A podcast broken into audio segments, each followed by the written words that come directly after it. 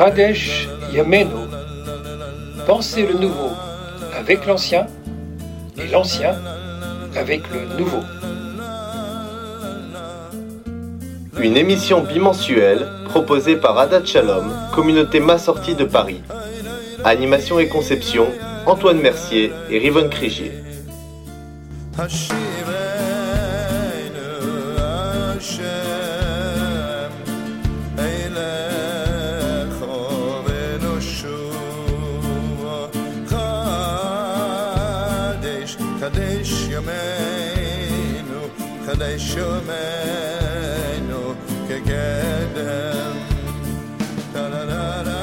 À la réalisation, Clara et Elkana Ayoub.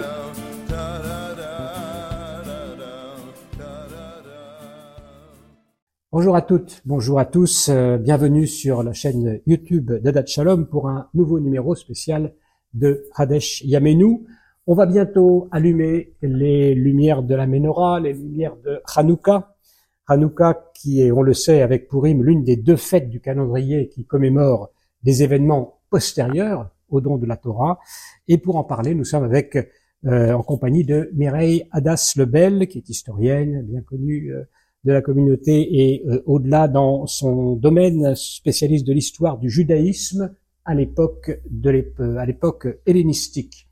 Alors, euh, bonjour Mireille Adassobel. Bonjour. Alors, vous avez publié un livre qui s'intitule La révolte des Maccabées, oui. Euh, voilà, qui vient de faire l'objet d'une nouvelle, nouvelle édition. Voilà, donc on peut acheter aux éditions Lem, Lem Edit.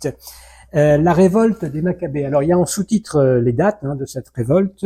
167, 142, donc moins 167, moins 142. Nous sommes au deuxième siècle de avant l'ère chrétienne et la commémoration de la dédicace du nouvel hôtel du Temple date donc du 25 Kislev euh, de l'an moins 164.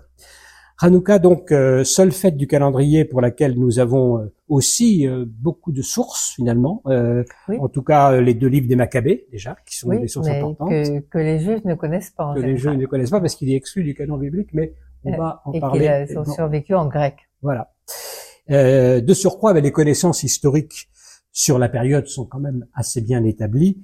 Euh, Peut-être on va dire un mot évidemment de l'histoire, de cette histoire euh, pour commencer. Mireille Lebel, euh, quelle est la situation donc des Judéens à cette époque, euh, euh deuxième siècle de avant notre, avant l'ère chrétienne? Alors il faut toujours placer l'histoire des Juifs dans un contexte général.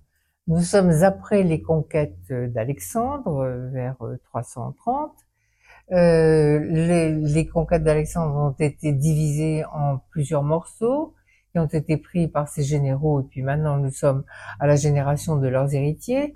Les Juifs, euh, qui étaient une toute petite nation au milieu de tout le Proche-Orient, euh, ont été d'abord annexés à l'Égypte, l'Égypte qui est sous domination des Ptolémées Lagides, qu'on appelle Lagide, c'est la dynastie.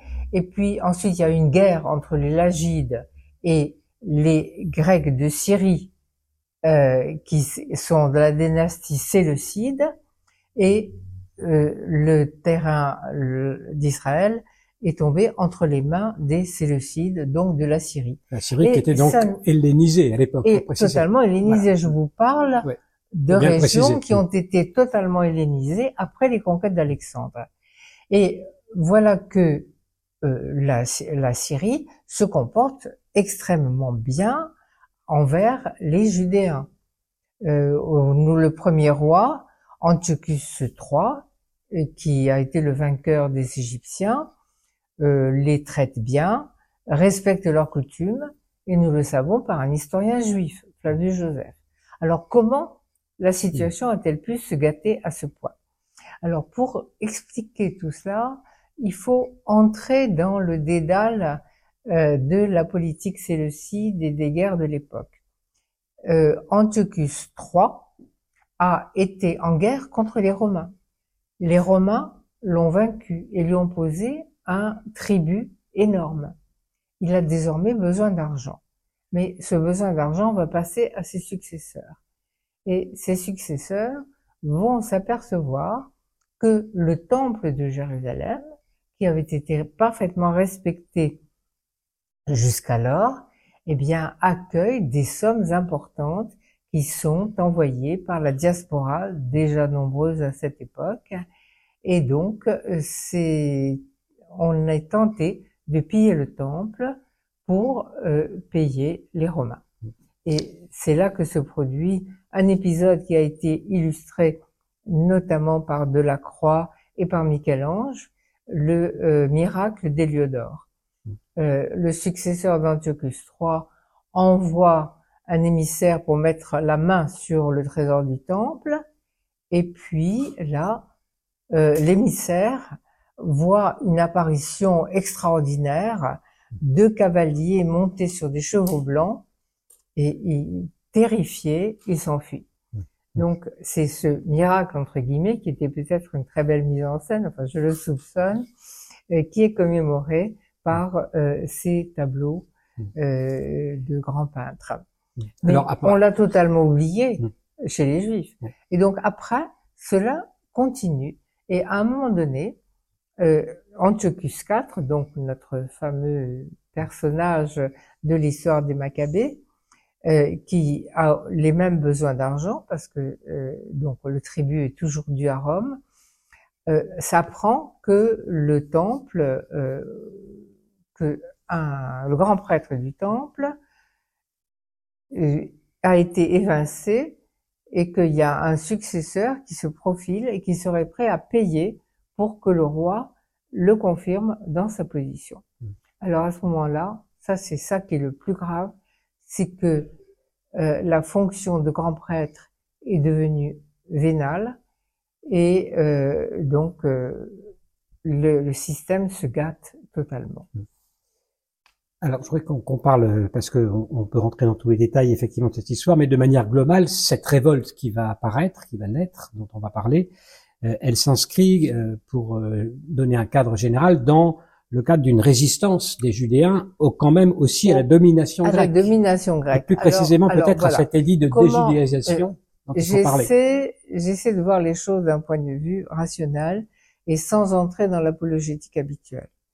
Mais euh, le euh, jusqu'à présent, vous voyez bien que les Juifs avaient pu vivre sous domination grecque il y avait les Égyptiens, il y avait eu les, rois précédents, euh, Antiochus IV. Alors, qu'est-il arrivé à Antiochus IV C'est le problème que nous nous posons.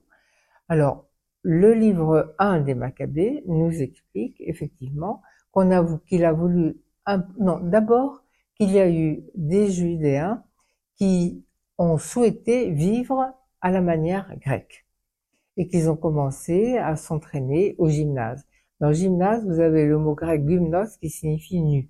S'entraîner nu, qui était extrêmement choquant pour ces populations orientales qui n'étaient pas habituées.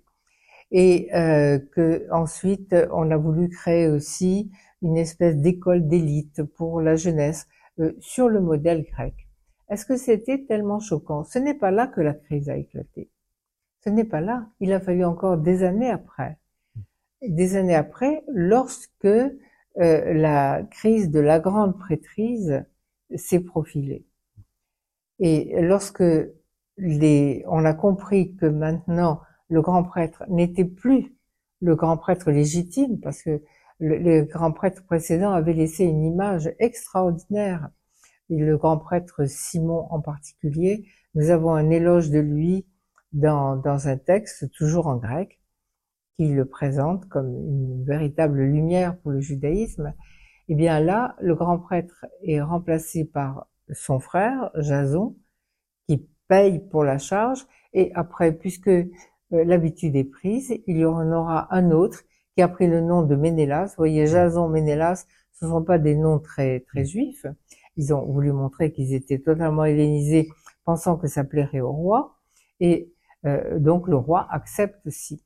Mais là-dessus, le, roi a aussi une campagne à faire contre l'Égypte.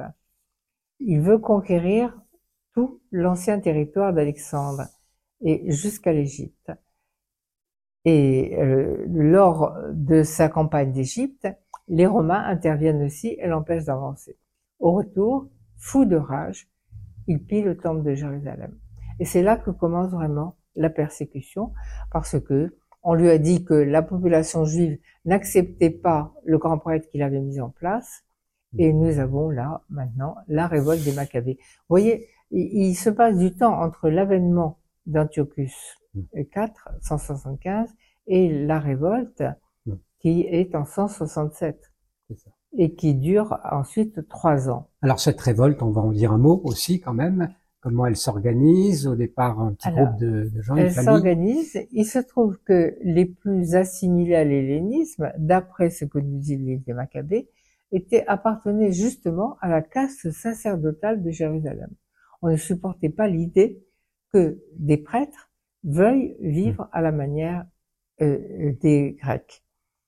Et euh, à ce moment-là, ce sont des prêtres de province, la famille d'un certain Matatias ou Matitiahu, qui se lève contre le roi de Syrie. Et Matitiahu a une petite armée euh, improvisée autour de lui. Il a surtout cinq fils. Et ces cinq, parmi ces cinq fils, il y en a un qui s'appelle Judas, Yehuda, et qui a pour surnom Maccabi. Que signifie Maccabi? Ben, Jusqu'à ce jour, on n'en est pas tout à fait sûr. Euh, la seule interprétation qu'on en ait pu donner, c'est qu'il combattait peut-être avec un marteau, c'était une sorte de Charles Martel. Et euh, mais c'est lui qui a donné son nom à toute la famille parce que tous les autres frères avaient d'autres surnoms qui étaient des surnoms araméens. Pas toujours facile à interpréter d'ailleurs. Alors cette révolte a un succès euh, qui, dépasse, qui dépasse, évidemment. Et surtout parce que Judas Maccabée est non seulement un guerrier très très valeureux, mais c'est aussi un fin politique. Il a compris que la puissance dominante maintenant en Méditerranée orientale, c'était Rome. Et nous avons cette chose extraordinaire. Il envoie une ambassade à Rome pour demander l'alliance et l'amitié des Romains contre l'occupant. Il l'obtient, il obtient aussitôt, bien sûr, mm, puisque la politique de Rome, c'est de diviser pour régner. Mm. Alors, c'est ce qui est frappant, enfin ce qu'on raconte toujours, c'est que ce petit groupe dont vous parlez, de cette famille, euh, finalement, va grossir et va réussir, il va réussir à reconquérir. Ils vont euh, entraîner avec eux la population. C'est un vrai soulèvement euh, populaire contre les Grecs de Syrie et euh, ils font preuve de courage. Judas meurt au combat, son frère Éléazar meurt au combat écrasé sous un éléphant, parce que figurez-vous qu'il combattait avec des armes de fortune, tandis qu'en face il y avait des éléphants qui étaient les tanks de l'époque. Mm-hmm. Hein? Et euh, donc ce, cette victoire du petit nombre contre le grand nombre, comme on dit dans l'une des prières de Hanouka, eh bien, c'est cela qui est le véritable miracle de l'époque. Alors, ça, c'est le miracle historique. On se référera à tout ce qu'il y a dans votre livre au niveau de, l'histoire, mais je voudrais qu'on revienne sur un point qui me paraît important aujourd'hui, c'est que la tradition a préféré mettre en avant ce fameux miracle de la fiole d'huile pure d'un jour qui en a duré huit, euh, comme le Talmud le rapporte, euh, plutôt que les faits d'armes dont on, dont on parle. Alors comment ça s'est passé cette fabrication, on va dire, de cette célébration au niveau traditionnel, de passer de la victoire militaire à euh, cette, ce miracle dans le temple concernant la fiole d'huile. Alors la victoire militaire, très certainement, a beaucoup impressionné les contemporains, parce que si vous regardez quels sont les prénoms choisis euh, à l'époque, ben, on connaît l'époque de Jésus par les évangiles par exemple, ben, les noms des évangélistes, mm. ben, ce sont, euh, vous en trouvez beaucoup, de ceux des disciples, ce sont ceux euh, des Maccabées très souvent. Ce sont les noms les plus donnés. Donc c'est la victoire a vraiment marqué le peuple. Mais euh, Flavius Joseph, qui est notre principale source, nous parle de la fête des Lumières. Il appelle pas Hanouka. Hein. Mm. Il dit la fête des Lumières, car en ce jour la liberté nous fut donnée d'une manière inespérée. Euh, donc c'est en fait la une fête nationale. Mm. On voit bien que ça a été une fête nationale. Et puis après, eh bien, les relations avec les Romains se sont gâtées, comme nous ne le savons que trop. Mm. Et puis, euh, on a perdu de vue euh, la, la, résistance armée à Rome. Et lorsque les rabbins ont repris euh, l'histoire de Hanouka, eh bien, ils ont préféré nous parler d'un miracle dont on ne sait s'il est vraiment intervenu ou pas, mais ils en ont fait la fête des Lumières véritablement. Mm. C'est ça. Mais la fête des Lumières, symbolique euh, de, façon symbolique, sans se référer au mm. contexte historique nécessairement. il y avait cette idée aussi de pérennité, qu'à partir d'un petit peu d'huile, on arrivait à faire durer. C'est le petit reste à partir duquel euh, le peuple revit. Mm. Pourquoi ce livre, les livres des Maccabées, n'ont pas été intégrés dans le canon biblique juif? Alors, il se trouve que les Maccabées euh, ont créé une dynastie. Après Judas Maccabée, vous avez eu son frère Jonathan qui a été nommé grand prêtre, ce que Judas n'était pas, et puis euh, son frère Simon, qu'ils ont gagné des territoires considérables sur les Séleucides, profitant de querelles à l'intérieur de la dynastie séleucide. Ils ont très très bien su utiliser. Et ils ont créé ainsi la dynastie asmonéenne. Mais cette dynastie asmonéenne n'a pas tardé à décevoir les gens qui l'avaient porté au pouvoir. Et euh, je crois qu'on a voulu en effacer le souvenir. Mm. Mais ce n'est peut-être pas la seule raison. C'est aussi que à l'époque où les rabbins du Talmud ont euh, décidé de ce qui serait sacré, de ce qui ne le serait pas, euh, ces histoires de bataille, par exemple, que vous avez dans dans le livre des Maccabées qui euh, ne paraissait pas euh, opportune pour des livres sacrés. Pourtant, dans la Torah, il y a quand même beaucoup de choses aussi qui sont oui. qui sont violentes. Oui, mais, là, il n'y avait que cela. Alors maintenant, le livre 2 des Maccabées aurait pu les inspirer parce que là, il y a beaucoup de miracles, d'apparitions et c'est tout à fait différent. Mais il avait été écrit en grec. Le livre 1 des Maccabées avait été écrit en hébreu, mais il s'est vite perdu. Il s'est vite perdu. Et euh, de ce fait, les livres qui étaient rédigés en grec sont passés entre les mains des chrétiens au moment et c'est pour ça qu'il est intégré dans le canon chrétien. Il a été intégré, paradoxalement. Et même les Maccabées sont devenus des saints dans euh, l'histoire euh, chrétienne. il y a des chapelles, des églises consacrées aux Maccabées. Il y a des, des fresques qui les représentent. Hmm. Alors, on va avancer un petit peu. vous, vous nous dites dans le livre que l'apparition du sionisme on vient maintenant à l'époque euh, plus contemporaine, a fait revivre ces héros de l'Antiquité, comme s'ils ont servi d'appui pour repartir dans une identité nationale et, une, terre nationale. Regardez, ça a été un phénomène général au XIXe siècle. On a cherché des héros, de vaillants héros dans le dans le passé, euh, Bayard ou Jeanne d'Arc, que sais-je, en France, pour donner un parallèle.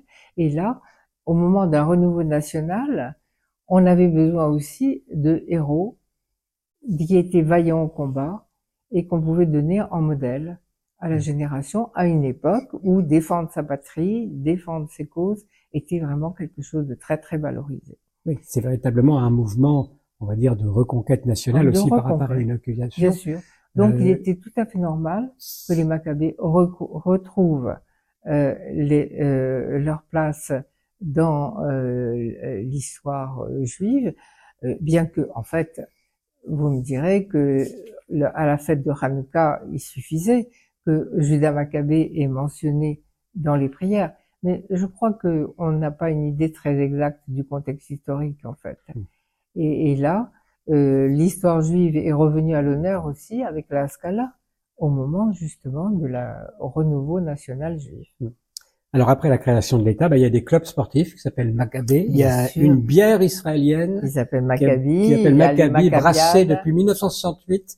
Euh, euh des, des Maccabiades, etc. Bon, c'est venu en Israël. On va peut-être parler de ce qui se passe aujourd'hui, mais jusqu'à présent, c'était redevenu aussi une forme de fête nationale euh, qui était vécue sur ce mode-là. Oui, euh, parce que euh, c'est une fête qui est un peu, je dirais presque laïque en Israël du fait qu'on n'est pas obligé de cesser de travailler. Oui. Hein? On allume les bougies. C'est une fête comme comme ailleurs dans le monde. Et vous savez qu'en Amérique, ça concurrence beaucoup euh, euh, Noël. Hein? Euh, eh bien, en Israël, c'est la fête des Lumières, c'est la fête où on offre des cadeaux aux enfants, et je crois que cette année, ça aura une signification très particulière. Vous avez parce que les Israéliens se sentent comme pris dans, dans, un tunnel euh, au bout duquel il y a quelque chose, la lumière peut-être qui va ressurgir. Et vraiment, ces 15 jours vont être très importants, je crois, pour le moral de la population. Mmh. On peut imaginer effectivement qu'il y aura une ferveur particulière, une ferveur particulière. dans l'allumage de ces bougies, une espèce de, de de confiance dans cet avenir euh, par rapport à l'espoir de retrouver la lumière. Mmh. Euh, alors, vous faites, euh, est-ce que vous faites un rapport pour terminer entre le 25 qui se lève et le 25 décembre? Vous en avez un petit peu parlé tout à l'heure. C'est toutes deux appelées fête des Lumières. Euh, c'est vrai qu'aux États-Unis, parfois, il y a une sorte de confusion. Peut-être même en euh, France aussi, il y a des familles qui fêtent les deux, donc oui, ça n'a aucun rapport. Alors, 25, je crois que c'est un pur hasard. Vous savez que la date de naissance de Jésus a été fixée au sixième siècle par un certain Denis le Petit. Hmm. Au sixième siècle. Ah bon? Oui. Et puis, je ne suis pas sûre que ça ait toujours fêté de cette façon. Hmm. Euh, le sapin, ça ne date pas de très très longtemps. Le Père hmm. Noël non plus. Hein Donc, le commerce est passé par là. Voilà. mais, mais tout de même, vous avez souligné euh, cette filiation, puisque ça a été euh, encore une fois intégré dans le canon catholique, avec le christianisme, il y a quelque chose de curieux malgré tout dans cette. Oui, euh, mais la fête des Lumières, je mettrai aussi en rapport avec Sainte Lucie, par exemple. Mm. On a, nous sommes dans l'hémisphère nord, et au cœur de l'hiver, oui. on a besoin de, lumière. Mm. Voilà. Alors, pour terminer, Myriala Sebel, j'aurais posé une question un peu, disons, de, de fond. Euh, souvent, on a dans la tradition d'assimiler la Grèce euh, à l'obscurité, trop cher. Bon. Euh, Est-ce que comment vous voyez ces deux civilisations face à face D'un côté la Grèce avec cette édit de déjudaïsation, comme il faut rappeler que sous peine de mort les Juifs étaient sommés d'oublier la loi, de, de, changer toutes leurs pratiques. Selon le livre des Maccabées, il n'était permis ni de garder Shabbat, ni de respecter les festivités des pères, ni de se dire juif. Le temple était particulièrement visé puisqu'il était désormais consacré à Zeus. On savait beaucoup d'attaques, d'agressions j'allais dire sur l'identité, sur l'identité religieuse, sur la pratique. Euh, est-ce qu'il y a quelque chose qui oppose fondamentalement ces deux systèmes? Je pense que ce n'est pas une opposition de civilisation, ça a été la persécution d'un roi qui a cru que ses sujets se soulevaient contre lui et que le moteur de leur soulèvement était leur religion. Hmm. Mais si vous voyez après, les Asmonéens ont pris des noms grecs, ils se, ils, se sont hellénisés, ils parlaient grec. Euh, le grec a été la langue la plus répandue parmi les juifs pendant des siècles. Euh, à Alexandrie, vous avez l'œuvre de Philon d'Alexandrie qui a écrit en grec et qui, au contraire, a essayé de montrer qu'il y avait une parfaite compatibilité entre euh, l'hellénisme et le judaïsme. C'est ce en quoi vous croyez fondamentalement. en quoi parce que vous avez baigné dans ces deux cultures personnellement. Je crois, oui. Alors c'est peut-être un son un peu discordant cette période de fête. Je pense que ce n'est pas l'opposition de deux civilisations. D'abord, il faut savoir de quelle civilisation on parle. Il y a aussi deux formes d'hellénisme. Il peut y avoir un hellénisme de base qui est d'adorer les dieux, bon, faire des sacrifices, etc il y a aussi un hellénisme euh, de haute culture qui est celui de Platon, d'Aristote. Et regardez, au Moyen Âge, nos philosophes étaient plongés dans Platon et dans Aristote. Commencé par Maïmonide, c'est sûr. Ben, commencé par Maïmonide. Donc, ce sont des idées euh, qui sont malheureusement euh, très répandues, mais l'hellénisme a apporté quelque chose au judaïsme, et le judaïsme s'est enrichi par là, euh, donc, euh, et je pense que l'hellénisme ensuite a été en déclin, que le judaïsme a pu lui apporter une spiritualité qu'il n'avait pas. Euh, et, vous savez, le judaïsme était en passe de conquérir le monde par le prosélytisme au premier siècle. Mmh, mmh. Hum et, ça, on ne le sait pas. C'est-à-dire que enfin, tout ce que j'apprends à l'université n'est pas répercuté dans euh, les communautés. Voilà. Donc, ben, on essaye de faire en sorte que votre vision et votre connaissance historique euh, passe davantage effectivement sur ce point. On peut rappeler aussi que la langue grecque est une langue avec dans laquelle on peut lire la Torah, ce qui est, on peut lire la Torah, même une, une que la Torah a été traduite en grec euh, en Égypte vers l'an 250 et que ça a été considéré comme un miracle à l'époque, cette sa traduction au Orpheon d'Alexandrie. Et évidemment, euh, le problème, c'est qu'ensuite, cette traduction a été reprise par le christianisme qui n'aurait pas pu se développer mm. sans la base d'une traduction grecque. Merci beaucoup pour euh, toutes ces précisions, Mireille Lebel. Je renvoie donc à votre livre, à la nouvelle édition de votre livre, que je présente, La révolte des Maccabées, donc 167-142 avant l'ère chrétienne. Merci beaucoup pour votre attention et puis bonne fête de Hanouka à toutes, à tous nos auditeurs. À bientôt donc pour une nouvelle édition de Radesh Yamenu. Merci. Merci.